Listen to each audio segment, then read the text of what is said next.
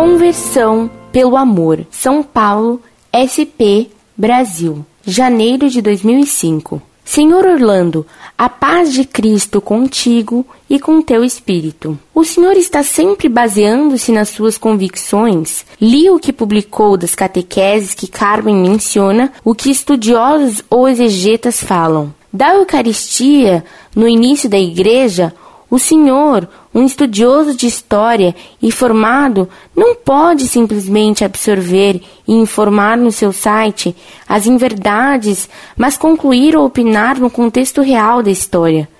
Todos nós católicos, seja de qual movimento itinerário ou grupos católicos, somos unos, e o Senhor não pode ser tão radical nas tuas convicções. Meu irmão Jesus Cristo não nos chamou para brigarmos uns com os outros, mas para viver o amor, e o mundo converter-se-á pela novidade do amor. Ame mais teus irmãos do caminho, pois teus irmãos do caminho em Cristo te amam sinceramente. Do encontro de casais com Cristo, e fui também um catecúmeno, e gosto muito do itinerário de fé, caminho neocatecumenal, e não critique o que o Senhor não conhece, informe-se primeiro. Muito prezados, salve Maria. Só hoje encontrei sua missiva num pacote de cartas que fora perdido. Perdoe-me então a demora em responder-lhes. Li com atenção o que me escreveram. Lembro-lhes apenas que nosso Senhor Jesus Cristo recomendou que quem não tivesse uma espada vendesse até o manto para comprar uma. Ele recomendou então o combate contra os erros que surgissem entre os cristãos. É o que ele recomenda, por exemplo, nas cartas do Apocalipse. São Paulo também mandou combater os hereges. Vocês devem ter lido o que ele escreveu contra certas pessoas que diziam seguir a Cristo e eram heréticas.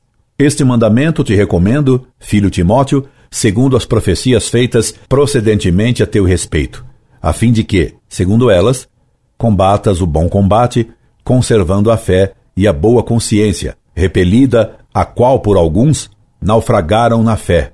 Desse número são Himeneu e Alexandre, os quais eu entreguei a Satanás para que aprendam a não blasfemar. São Paulo, primeira carta a Timóteo, capítulo 1, versículos de 18 a 20. E aos Filipenses, preveniu São Paulo.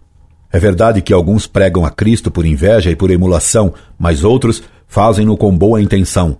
Outros por caridade, sabendo que eu fui constituído para a defesa do Evangelho. Outros anunciam Cristo por espírito de partido, não sinceramente.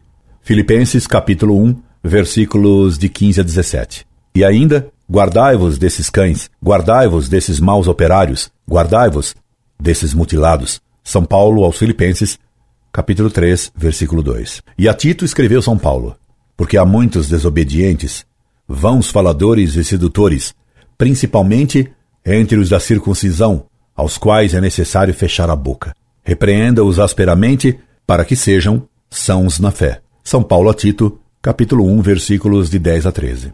Depois de ler tudo isso, como você poderia escrever o que me escreveu e que transcrevo abaixo?